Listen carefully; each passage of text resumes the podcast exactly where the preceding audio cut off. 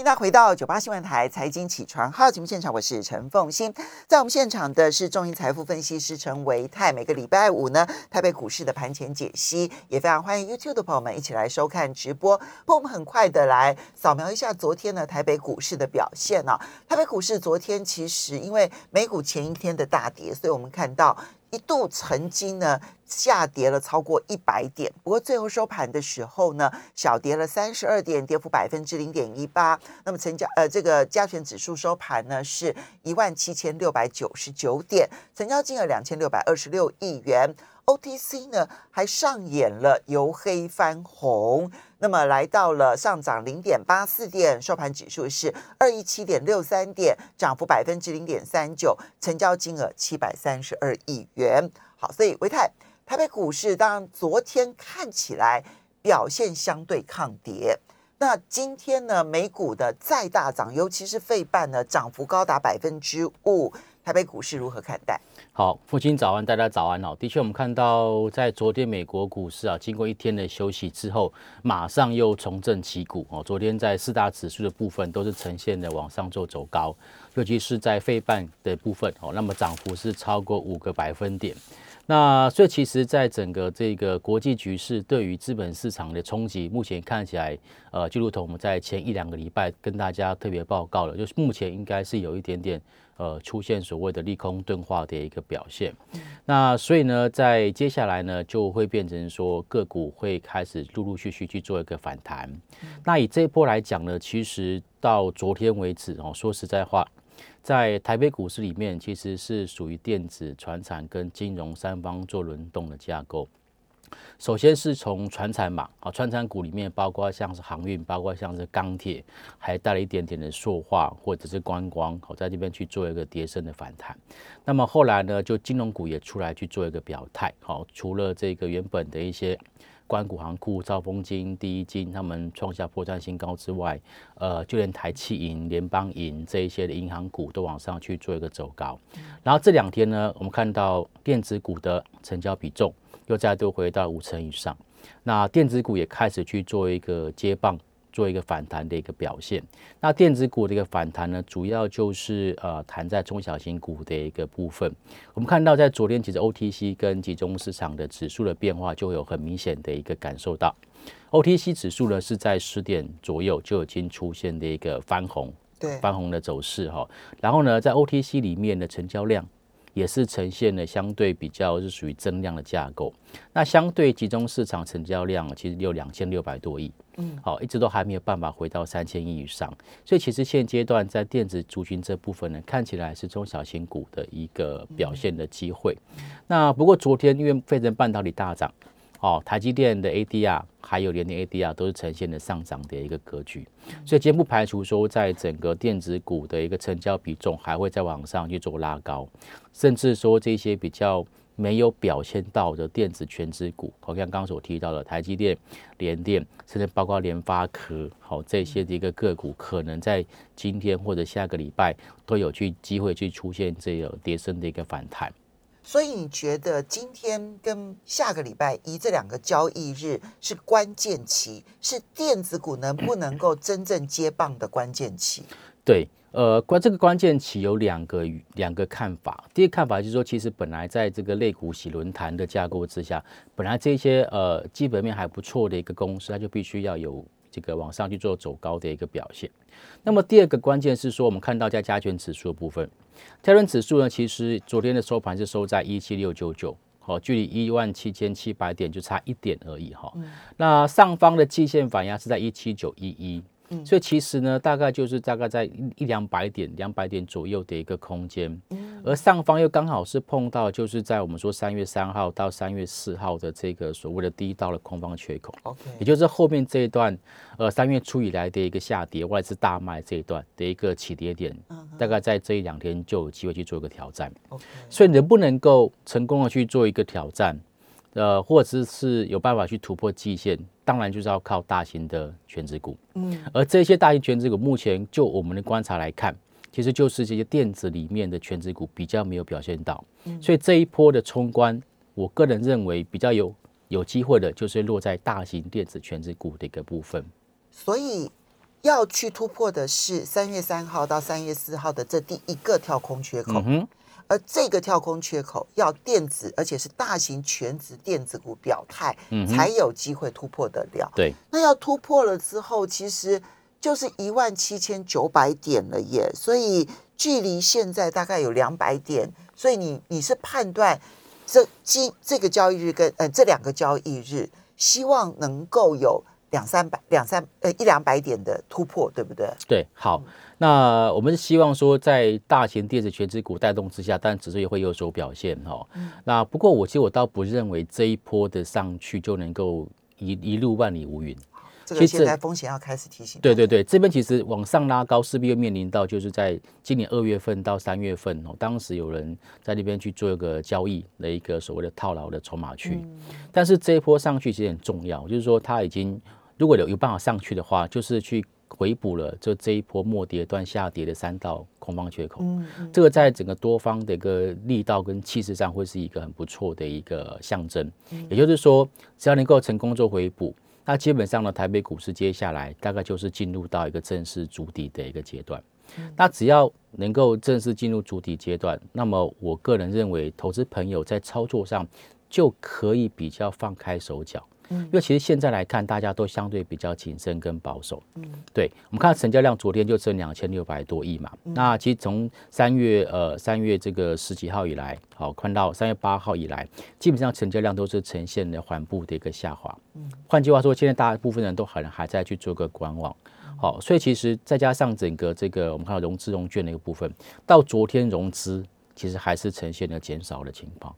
好呃，，昨天融资有增加，我看到了，诶有昨天融资余额，小增。对对，增加了十六亿，对对对 OK，好，没关系。我就我们来看，其实整个架构来看，就是属于融资并没有说非常的对非常的热这一。波反弹上来，其实融资余额增加的幅度是比较小的。对，好，所以其实，在整个量价结构跟筹码结构来看，我个人比较倾向于说，它就是一个所谓的一个主体架构。嗯那只不过主体架构这一波上涨上去之后，它会有一个回撤。那这一波上涨，呃，各位投资朋友如果没有跟到的话，其实也不用特别的担心，因为它就是会做一个主底嘛，主底它就是会做个来回的一个震荡，它来回震荡就会一定会有这个低点可以去做一个逢低承接的部分。好，所以呢，现在的挑战，如果能够把三月三号、三月四号的这个跳空缺口给回补的话，那这个末跌段的这一个这个呃态势，大概就是已经回补完毕了，对不对？哈、嗯所以可是接下来，其实你看到就是二月，呃，其实从一月底、一月底、二月、三月，哦，这有哦，没有从去年十二月开始哈，十二月、十二月下半月，然后一月、二月上面有层层的买压，对，所以它终究没有办法，好像这种万里无云一般嗯的一飞冲天，它可能用震荡盘间的方式对吗？呃，我个人认为说会是比较大的箱型区间然后、嗯那因为现在其实从刚提到电子、川产跟金融，现在其实大大多数可能百分之五十已经谈过一次了，嗯。那就剩下百分之五十还没有去做一个反弹。嗯那可能这些个股会在接下来会做一个反弹。那之前先谈的可能就会做一个拉回，例如说像昨天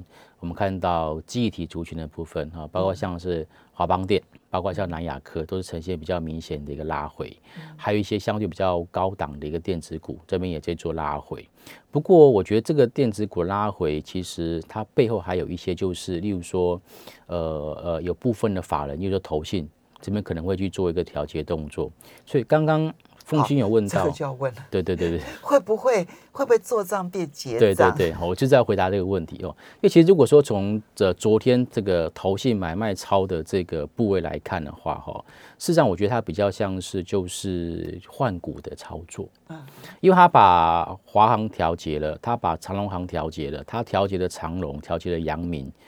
这些都是之前投信买的比较多的，甚至从三月份一路买上来的。那当然，华邦电跟南亚科他们也有在做调节，但其实有一部分原因，其实一方面是涨高、涨多，然后再加上外资这边有在出一些所以比较这个保守的一个报告，所以导致他们的一个股价去做一个拉回的走这个表现。但是买超部分呢，其实包括像是华通，包括像和硕、金宝，好，甚至连台积电都开始回头站在买方。好，中信金、开发金、元泰昨天拉到涨停板，所以其实我倒不认，我没有那么悲观，就是说它是从完完全的一个做账变成结账。好，毕竟在开玩笑说连买三十六天嘛，对不对？三十六计走为上策，对，大家会有一个很冷哦，对不对？大家早上起床会可以笑一下，对。那我说现在就是就是他在做个换股。那换股的部分呢，大家也不用太过担心。我觉得基本上他们在这个三月底之前，针对某些特定的一个个股，他还是会去站在买方跟做账的。好，那我们就来盘点一下，就是呢，如果说呃真的能够在这几天看到电子全子股，而且是电子类股作为发动的引擎，带动台北股市。填补了三月三号的跳空缺口，然后甚至于可能要再往一万八千点去迈进，因为如果要回补的话，那就已经是一万七千九百点了。所以呢，再往上其实距离一万八就已经很近了。这时候呢，你的重心点会放在电子还是船产？因为你刚刚其实隶属了从二月二十四号以来，其实台北股市呢，嗯，刚开始的时候是靠船产撑盘，而且是轮动式的撑盘。那么到了昨天，还强的只剩下钢铁了。然后呢，电子现在看起来它的成交比重占比已经超过了五成。所以对你来说，你现在的重心点会放在船产还是电子？短线上面的加速就是要靠电子。就船产股，其实就像我们刚刚提到的，本来最有人气的钢铁跟这个航运，他们最近的成交比重大概都不到十个 percent，嗯，所以其实要去发动这一块，我觉得有点困难。可是呢，有很多的电子族群，则是刚刚才在低档要去往上做发动。像我们最近可以观察到，曾经有发动过的比较族群性的，跟大家报告一下。第一个是太阳能，嗯，好，太阳能曾经有出现族群过族群性的一个表态。再就是什么？再就是这个细晶圆，嗯，好，台盛科啦、环球金这一些的哦，细晶圆的部分。那还有就是我们看到在昨天的已经表态过，曾经对对？有族群性的，然后低轨卫星。第一个卫星昨天也是有，然后呢，再来就是电动车，嗯，OK，好，这些都是有出现，就是整体性的一个族群性的一个上攻。那这些曾经有出现族群性的一个拉抬的一个中小型股，就会是未来我们拉回可以优先去做留意的一个方向。好，所以我们稍微休息一下，看起来呢，其实看它发动的最早的先头部队，反而是主流部队，马上回。欢迎大家回到九八新闻台财经起床号节目现场，我是陈凤欣，在我们现场的是众银财富分析师陈维泰，也非常欢迎 YouTube 的朋友们一起来收看直播。好，刚刚我们提到了，就是你觉得电子非要发动不可，可是之前其实已经看到了几个发动的族群，太阳能、细晶圆、低轨卫星、电动车，其实这几个都是有长线，然后去保护它的短线的。那但是我们必须要去衡量一下他们的位阶，再来决定自己介入的时间点。我们要不要举一些例子？好，呃，我们先来看三四九一的森达科哈，这个是低轨卫星。那为什么我们会特别挑森达科？因为其实低轨卫星在去年第四季的时候，大家谈的很热。那也有很多人就是质疑说，低轨卫星这一次到底是不是一个真的会发酵的一个产业的应用哦？不过从这一次俄罗斯跟乌克兰的战争，我看到低轨卫星它真的崭露头角。真的，现代科技很重要。对，因为乌克兰为什么可以击杀这么多的？嗯，这个指挥官，对对对对，用的无人机遥控，基本上就是要靠这个无线通讯啊。对对，好，所以低轨卫星在这一次的这个俄乌战争当中发挥了非常非常重要的一个角色，那也让这个呃南北韩也表示说他要去投入这个低轨卫星的一个发展。那当然，这这一次的俄乌战争最开心就是这个伊隆马斯克，他的 Space X 哦，就是大大的露了脸，对不对？OK，好，那在台湾其实，在低轨卫星这一块哦，拥有非常非常好的一个供应链的实力哈，尤其是在地面设备的部分。那但是有很多都有这样的实力，但是目前因为整个市场的饼哦，其实逐渐在放大当中。但在初期，并不是说每一个公司都能够确定能够接到订单。但是森达科它是确定接到订单哦，它在我们说的这个低轨卫星四大运营商里面，它基本上都有拿到他们的订单。嗯，那在为什么股价在前一波在十二月份以来有点最优秀的原因，是因为它有出现一些所谓缺料的问题，嗯，那所以导致它的营收在一二月份没有表现的非常好。但可是呢，在呃接下来缺料问题慢慢解决了之后，从三月份开始，四月份，我们认为说它营收会有机会缓步往上做增加。所以过去这几天，其实它等于是涨了六天嘛，哈，嗯，涨了六天是在预先反映。嗯，可能有人预测它三月份的营收会很不错，而四月初会公布营收。对，哦，这些你看到在最近，那但但是它已经涨了六天了。我们就说，就操作策略上面要去追高吗？因为昨天是放量的大涨。好，在短线上面，我们看到其实昨天森达科它的确有出现比较大的一个振幅。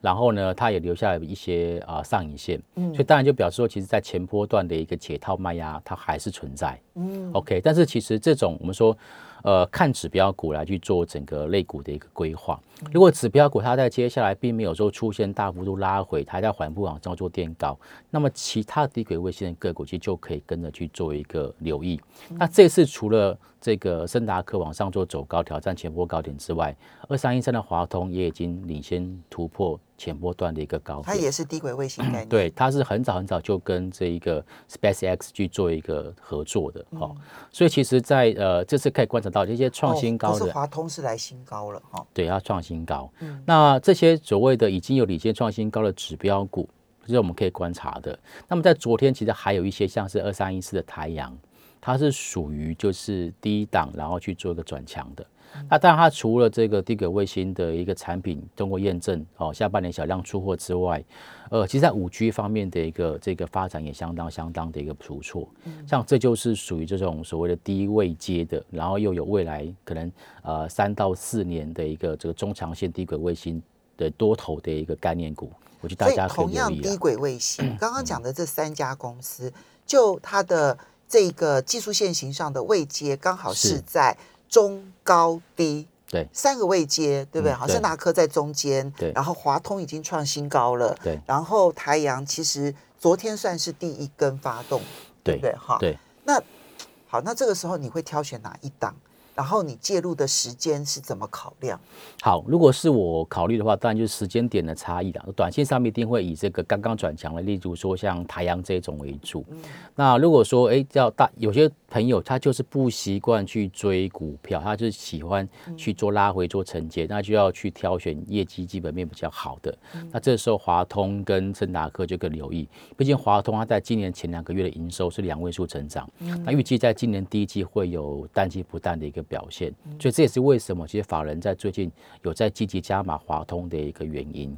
对，这个呢是以低轨卫星为代表，所以呢，像太阳能这个族群、细晶圆这个族群、低轨卫星这个族群、电动车这个族群，都是你觉得，嗯，其实它已经有表现了。嗯，那只要你这里面去挑选你觉得适合自己的公司，然后你看了之后你觉得真的不错的公司，然后。只要拉回，其实都是买点。这样说听起来是这样。因为中长线来讲，他们是趋势是没有特别大的一个改变。甚至说像刚刚所谓的一个这个呃，我们说的吸金元，西金元其实这一波其实包括像台盛科也已经创下波段性新高。嗯，那台盛科之外呢，好三五三二台盛科，那台盛科之外，其实包括像是中美金啊、合金啊这一些的，他们其实在整个这个股价上，其实也并没有说出现就是很很弱势的表现。顶多就是属于波段性的一个调整跟修正，嗯，好，所以我觉得这部分我觉得也是一个长线的一个观察点。不过他们就相对是位阶很高的，就是它已经领先领先创高的，已经有市场上面的一个买盘去做介入。嗯，那还有一些就是我个人观察，它在去年曾经有一阵子非常非常热门，就是在这个二级体的部分，嗯，好啊，那看到这样推荐这件台办汉磊一开始动。然后包括像是这一次的这个德维，我们二级体的一个这个这个指标股三六七五的德维，好啊，他们在最近期也都一直维持在相对高档的一个强势的一个整理，哈，当然其实也是因为他们的业绩表现，哈，其实是展望是相当相当的不错，像德威就是属于高位阶，可是你说像是五四二五的这个台办。它就是属于这种低档低位阶，刚刚要去做一个转强，要去做一个走高的这种类似这样子一个个股。我觉得投资朋友也是可以去看着他们的一个位阶，然后呢，但是因为它中长线的趋势是看好的，我们可以去做一些挑选。好，这些都是属于长线保护短线的选择标的。是好，那嗯，可是大型的部分，你刚刚虽然讲说你觉得大型全指股会发动，比如说什么台积电啊、联发科啦、这些，但好像并不是你的口袋名单了。其实也不一定，因为现在在整个行情来讲，我们应该是说，因为行情的波动会比较大，所以变成说它比较是属于资金比重的一个调配。那像大型股的部分，当然这边我讲领先有机会落底的，例如说像二三零三台积电，嗯，哦，台积电其实它这这整个股价的一个表现上来讲，它已经在二三零三是联电哦，对不起，联电，哦是联电，以以我讲的代号为主，对，好好，对，我想说二三零三，对对，我们在 trading 都基本上比较记代号，不太记名称，好，对不起，是我的错，联电二三零三联电，好，它在其实在最近位阶真的蛮低的，对，在最近在一个月，它除了位阶低之外，它还有一种很明显的这种落。落底的一个表现，嗯，就成交量不断的在去做一个萎缩，可是股价却没有再创新低。好，那当然其实有一部原因是因为它可能在殖利率的表现上有五个 percent 以上殖利率。那现在呢，其实也在这边做主底，所以类似这样子的一个标的，我个人也会特别特别去观察。那当然，其实站在这个一般市场投资人的角度来看，一定是要看到台积电啊。一定是要台积电往上去做一个走高，那不过台积电就如同上次有跟大家报告过的，就连我爸爸都在问哈。那 那这一次其实在这个填息的部分是秒填息，对，那就是符合我们先前所提到的，对不对？就是说，哎，它在整个填息的速度很快，而且就表示它有这个追加意愿。果然，它在填息完之后的股价就没有像之前那么弱势，甚至往上去突破这个五日线跟十日线。所以这种股票就是。我个人认为它有筑底的一个条件跟机会，那不建议大家去做追高，但如果拉回，其实也可以去做一个分批布局。嗯，好，这个是台积电跟联电，当然有一些产业可能，嗯，最最最消费性电子的，其实有很多杂音哦，这个部分的话。你的建议是消费性电子，其实这个有点呃，回到我们刚刚所说的，就是投信到底是不是要做账或结账这个问题。其实我观察到最近投信呃之前买的比较多的，这边有股价有点软转弱的现象，例如说像这个创维，六零四的创维，那其实投信之前从第一这一第一季季初就开始做买超，这边会有一点点就是呃去做一个获利了结的动作，还有包括像是博智啊这些的。要小心嘛？对，这些要比较小心，因为投信它在你买的比较多了，所以他很有意愿，就是把它做获利了结。所以各位好，就是这里面有觉得长线很 OK 的，也有其实就中期而言，它有一些这个产业杂音的，对不对？好，你也看到投信上面的这个状况。嗯，好，那最后传产的部分。全产部分，我觉得航运股应该会是采取比较区间的操作，因为毕竟它有蛮高的一个殖利率保护。嗯，然后如果说还有往上去做走高，其实我中长线还是看好钢铁跟塑化。好的，那但是都要注意啊，就是不要这个非常热情的追高，对不对？好，反而要冷静的。对，在低阶，我们要非常谢谢维泰。